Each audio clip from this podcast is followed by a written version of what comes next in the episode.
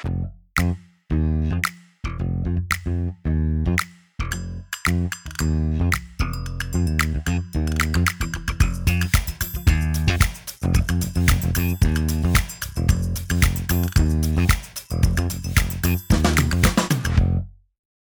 しい映画に挑戦する映画人を応援するポッドキャスト番組「こんじりのシネマストリーマ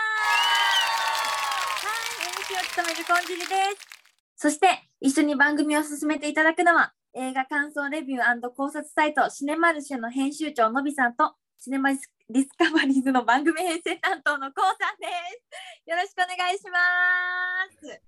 はい、えーシネマルシェののびです、えー本日もよろしくお願いいたします。よろしくお願いしますシネマディスカバリーズのコウです。よろしくお願いします。よろしくお願いします。危ない。口が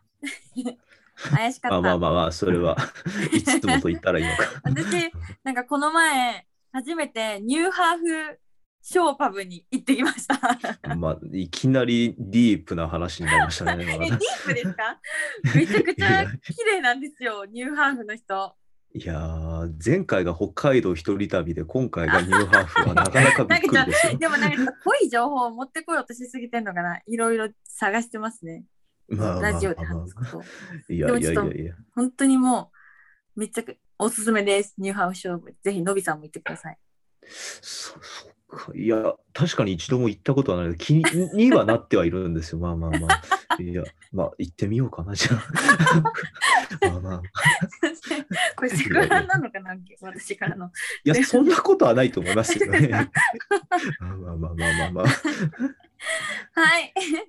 それでは、とコンジリのシネマストリーマーでは、新しい映画に挑戦する新進気鋭の映画人をゲストに迎えて、その人の映画人魂を掘り下げる番組になっています。と本日のゲストは、誰でも映画を撮れる時代をテーマに、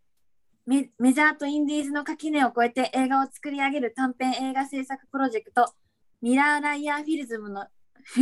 ィルムズの一つ、ミラーライヤーフィルムズプラスに選ばれた田中春菜監督です。よろしくお願いします。よろしくお願いします。とミラーライアーフィルムズプラスの中では抜け殻という作品を監督しています。それ以外、生き写しなどの作品を監督しています。田中春菜です。よろしくお願いします。お願いします。番組に来ていただいてはいありがとうございます。お話を進める前に監督のプロフィールを紹介したいと思います。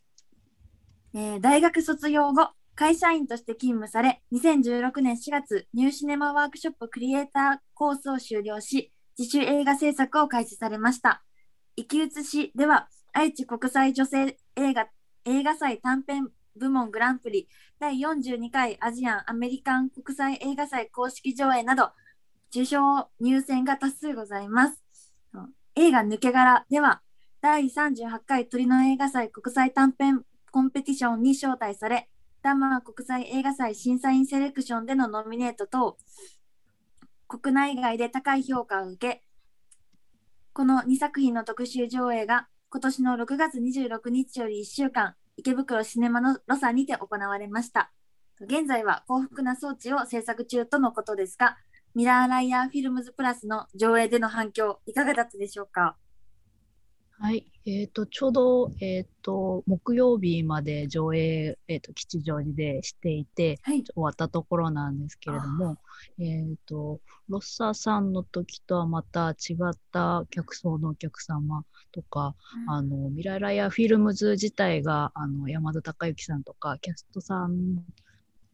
がプロデューサーさんに入ったりしてやっているプロジェクトなので、普段はあのインディーズの映画を見ないお客様とかちょっと今まで作品に出会って出会ってこなかったようなお客様も来てくださってそれがすごく嬉しかったです。あーありがとうございます。とそれでは、生き写しと抜け殻についていろいろとお話を伺わせていただきたいと思います。はい。はい。では、ここからインタビュアーとして、のびさんにバトンタッチします。のびさん、お願いします。はい、えーそれでは田中監督、まあ、改めましてよろしくお願いいたします。はいよろしくお願いします。いやー、まあ、今回、その、まあ、生き写しと抜け殻、拝見させていただきまして、まあ、こういう映画を撮れる監督がまだ日本にいらっしゃるんだなっていうのが正直な、まあ、ある意味日本だからこそなのかなって感じもするんですけども、まあまあまあまあまあ、なんでしょう。実際そのまあ、抜け殻、まあその、まあ、生き写しです。生き写しでは、そのまあ、生き人形っていうその映画以前の、まあ、見せ物として描く、まあ、あの、存在していた生き人形を通じてのその記憶まあ、あるものへの執着といったら記憶への執着ですかね。で、ある、まあ、一方でその抜け殻では、そのまあ、あったかもしれない記憶を描いてる。まあ、ある種記憶の幽霊といったらのか、まあ、記憶の記憶、まあ、ちょっと抽象的な表現になってしまって申し訳ないんですけども、実際そういうふうに、まあ、えー、記憶をテーマにまあ、その記憶が重要なモチーフといったらいいんですかね。という形で、まあえー、2作描かれてるとは思うんですけども。改めてその、まあ、田中監督にとってのその、まあ、記憶あるいはその、まあ、その記憶を描いているその映画とは何なのかなっていうのもいきなり聞いちゃいたいなと思うんですけどもいかがでしょうか？はい。えー、っと抜け殻に関しては、はい、確かにこう記憶とか、なんだろう、その、本人しか見えてない、なんだろう、うん、世界っていうか主観みたいなものを、えっ、と、それぞれの登場人物が、それぞれなんかちょっと違う世界を見てて、お互いに喋ってはいるんだけれども、はい、なんかちょっとずれてるみたいなところをやりたかったなっていうのと、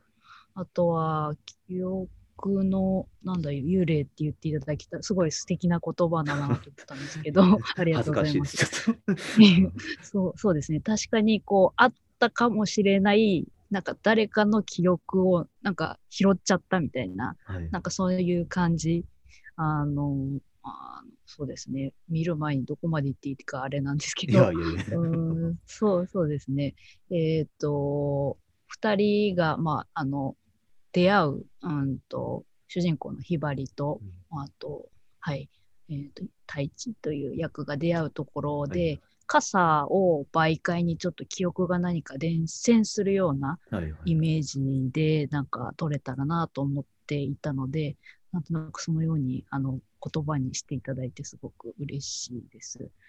で、えっ、ー、と、生き写しに関しては私そ、その今回みたいな感じで記憶の執着まあ、そのなんでしょう。はい。まあ、で、ある種、はい、いは、はい、初めてなんですけど、どどどういったところから、はい、まあ、感じていただけたんでしょうか？そうですね。まあ、ある種、その何かへの執着する理由って何なんだろうってなった時に、なんか、その、まあ、その自分がその生きている理由といったらいいのか、それを感じ取った記憶を大切にしたいというか、それがある種、その人間が生きた後になるんじゃないかなと言ったらいいのか。まあ、で、その記憶がどんどん消えていくっていうことは、ある種その自分が、自分という本物と言ったらいいんですかね。本物と思っているはずのものがどんどん消えていってしまうって中で、その記憶を何かしらの形で、まあその偽物、本物に限りなく近い偽物っていうもので、その残すことで、そのまあ、うん、自分が生きた得た理由だったりとか後を残したいといったらそれはあるある種創作の原動力になるかもしれないですし、うん、でそうなってくるとやっぱり記憶への執着っていうのがその創作であったりとか、うん、その何かその本物に限りなく近い偽物を求めてしまう理由だったりするのかなっていうふうにあのまあその今回生き写しを見てちょっと感じたと言ったらいいのか、まあまあまあ、ちょっとややこしくなってしまって申し訳ないんですけど。ええー、ありがとうございます。あの、初めていただいた感想だったんですごく嬉しくて。で、えっと、そうですね。執着ってところからいくと、あの、生き人形って実際にあるんですけど、はいはい、私がこの作品を作ろうと思った時のきっかけがですね、その生き人形、多分一番最初にあのその本物を近くで見たのが、多分両国のあの博物館で展示されてたのを見たんですけど、あはい、実際にあって、江戸の末期ぐらいから明治ぐらいまで、本当に短い期間、あの実際にあったものなんですけど、はい、本当に、うんと木でできてるんですけど、見た目パッてこう例えば舞台上に立たせたら、本物の人間と並べたら、どっちが本物なのって一瞬わかんないぐらいのレベルで作り込まれた人形のことをその当時、なんか生きている人形みたい、人形だから生き人形っていうふうに呼んで、こう見せ物にして、まあ、お金を取ってたそれを見せてはい。お金を取ってたっていうあの時代があって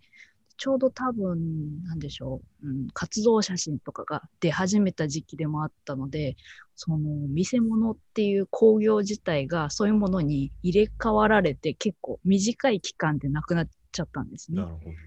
でなんかそういう刹那的なこう瞬間的にわーってなんかものすごい技術が生まれたけどなんかすぐにも廃れちゃったみたいなうんところがその背景にもあってかつその実物を見た時にものすごい作り手の執着が私に見えたような気がしたんですね。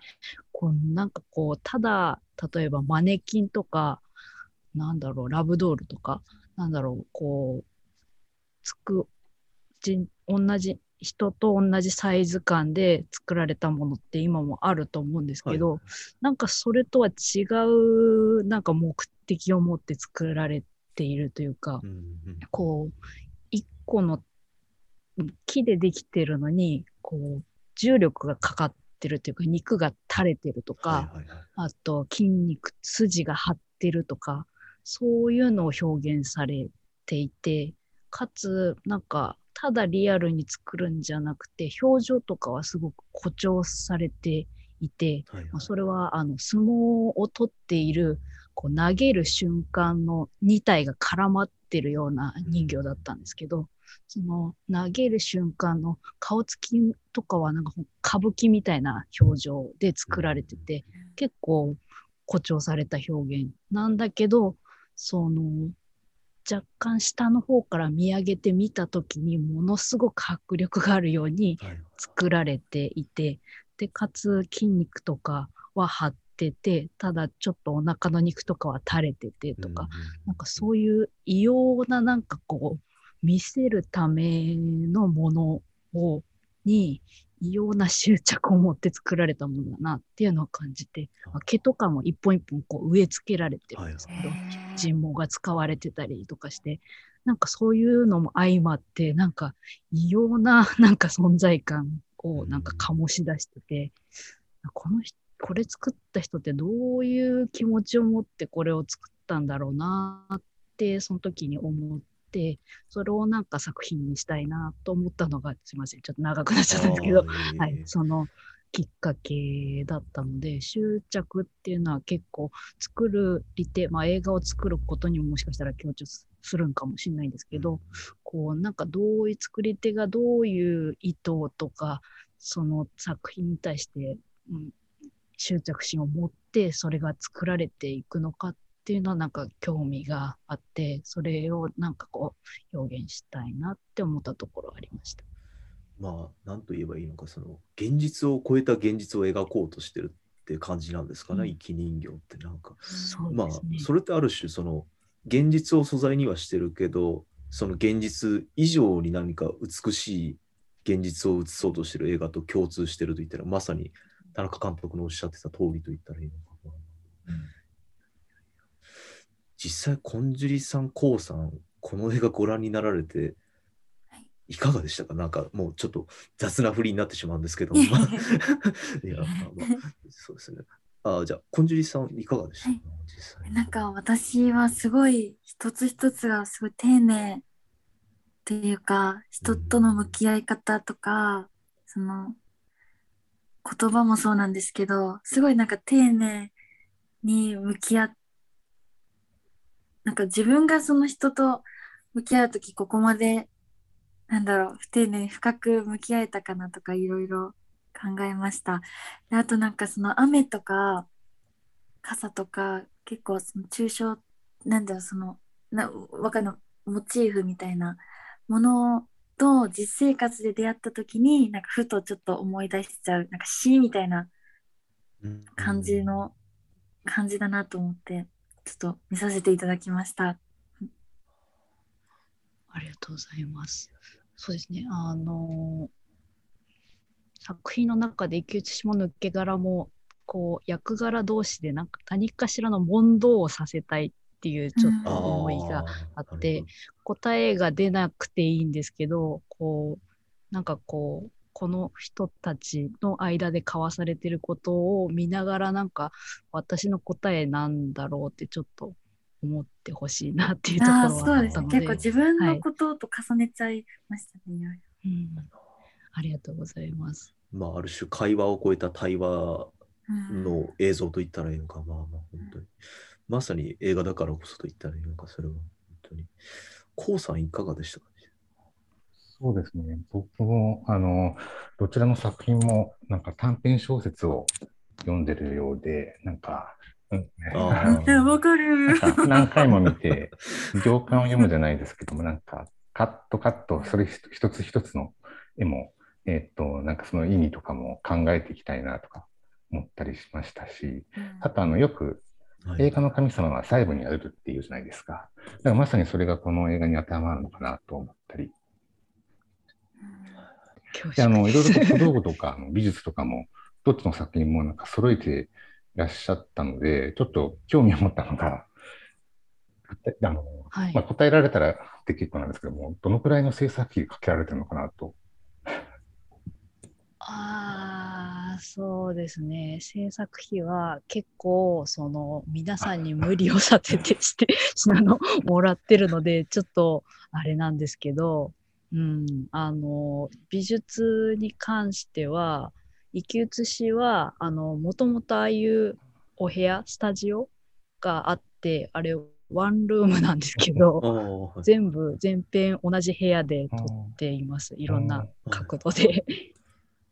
で、あの本棚とかあのソファーとかベッドとかはあ。もともとあるそこの 場所をまあいろいろ探した中でここなら行けるっていうところをお借りしてそこで全編撮った感じになっていて。なるほど。そうですね。はい。抜け殻は抜け殻はなんか結構うーんと場所、場所の貸し、なんかいろんなレンタルスペースのサイトとかで、は 実はいろいろ 見つけて、割といい場所を発見しまして、そちらでお借りして、あの、タバコ屋さんとかは、あの、今実はもう取り壊しちゃってないんですけど、あれ根津の、根津にあるタバ元タバコ屋さんでえー今ここに。はい。えっ、と、そこが壊される前に、あの、もうタバコ屋としては使ってないところ借りて撮ったような感じで、はい。そんな感じで、はい。あの、スタッフの皆さんには皆さんに助けていただいて作られた映画です。はいはい。なるほど、なるほど。なるほどコンジュリさんの方で、そのなんでしょう、まあ、えー今回、そのまあ、えー生き写しと抜け殻の中で特に記憶に残ってる場面とかってありますか？なんか記憶に残ってる映像とか絵って言ったらいいのか。私は抜け殻の最後の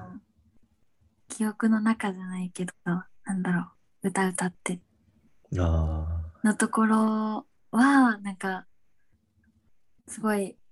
自分がそうなったわけじゃないけど、雨が降ったりしたらちょっと思い出しちゃったり。あ、ああ。しますある種、あの映画の中の記憶が自分の記憶にまた転移しちゃったというかそうです。ね。そんな感じかなしますよ。いや、でも、羨ましい体験です、ね。あーありがとうございます。うんちょうどロサの上映が6月だったので、雨降ってる日が多くって。帰り道とかになんかすごく思い出しながら帰りましたみたいな感じであ言ってくださる方もいらっしゃって、それいい時期に上映できてよかったなあ。いいですね。はいいやまさに劇場で見る醍醐味と言ったらいいのかな。うんまあまあまあリンク、現実と、はい、リンクしてくれて。はいいや、なるほど。まあ実際本当になんと言ったらまあ、田中監督の思う細部と言ったらいいのか、思いというのが本当に丁寧に、まあ、描かれてると言ったらいいのか、まさに田中監督にとっての生き人形と言ったらいいのか、そういった、まあ、えー田中監督の作品なんですけども、実際、えー田中監督は映画に作ろうと思われたきっかけだったりとか理由だったりとかっていうのはあったりするんですかね？そうですね。私、あの、何か大学とかで映画をやったわけでもなくであー。サークルみたいなので遊んでみんなでなんか出会いちょっとやったりはしたんですけど、はいはいあの社会人になってニューシネマワークショップってところに通い始めて初めて映画を作るってことを知ったんですけどあそこに行こうと思ったのはなんかこう、うん、ちょうど若干仕事をやってて体調崩しちゃった時期があって、ーはいはいはい。そのはい、その時に私なんかこのままでよかったんかなって思った時期があってうん。ななんかやりたかったんじゃないかなと思ってでもなんか作りたかったよなと思ってなんかこう脚本とか脚本は書いたことなかったんですけどこう小説みたいなものとか漫画みたいなものとかはい。話を作るのが好きだったなってことをその時思い出してでもずっとやってなかったなと思って、うんと、それが、じゃあちょっとやり残してることかもしれないと思っど。て、で、やってみようと思ったのが最初で、で、生き写しが、その、映画の学校を一通り終わって初めて撮った映画だったんですけど、な、こんなになんか生きてて楽しかったことあったかなって、その撮影の現場ですごく思って、あー。ああ映画作るのってなんて面白いんだろうってその時すごく思ってそれからそうですねあの続けてるような感じになります。はい、いや、なんと、生き写しとリンクする部分もあれば、その純粋に映画制作の楽しさを感じられてっていうのに、まあな、自分も昔、その映画を作ることを学ぶ大学に行ってはいたんですけど、まあ、ちょっはい。と映画制作からちょっとリタイアと言ったら抜けてしまった身ではあるので、非常に羨ましいと言ったらいいのか、まあまあまあ。いや、本当になかなか、それを感じられてる監督が今どれだけいるのかっていうのはちょっと感じちゃいますけどね、本当に。まあまあ。いや。なんかそうですね。えっ、と多分いい人に巡り会えたってのもすごく大きいかなと思あっていて一緒に作ってるメンバーが結構ものすごく助けてくれているというかこういろんななんだろう小説だけ書くとかあと漫画書くっていうと多分自分だけの世界観になると思うんですけどはい。チームで作ることによって生まれてくるものの面白さっていうのは映画作って初めて知ったのでそこがすごく一番他の今までやってきたことと違うことかなっていうのはあります。はい。いやー。まあ、その中で、今現在、そのまあ、新作の映画として、まあ、幸福な装置、まあ、えっ、と、以前の特集上映でも特報が流れたわけなんですけども、まあ、その、今回のそのまあ新作にあたるその幸福な装置に関しては、どのような作品になるのかなっていうのをちょっと、やはりその、生き写し抜け殻を見たからこそ気になるところだったりするんですけども、はいぜひ、あの、今の時点でお伝えできる部分でも構わないので、教えていただけたらなとそうですね。はい。ありがとうございます。えっ、と、幸福な装置はタイトルが、えっ、とですね、オスカー・ワイルドの小説の幸福な王子っていうタイトルをもじったものなんですけど、あなるほど、なるほど。はい。それをベースに私が考えた話になっていて、登場人物とか、人物、そうですね、はそこから引っ張ってきている部分があります。で、これをやろうと思ったのが、あのもともとこれ多分あんまり実写向きの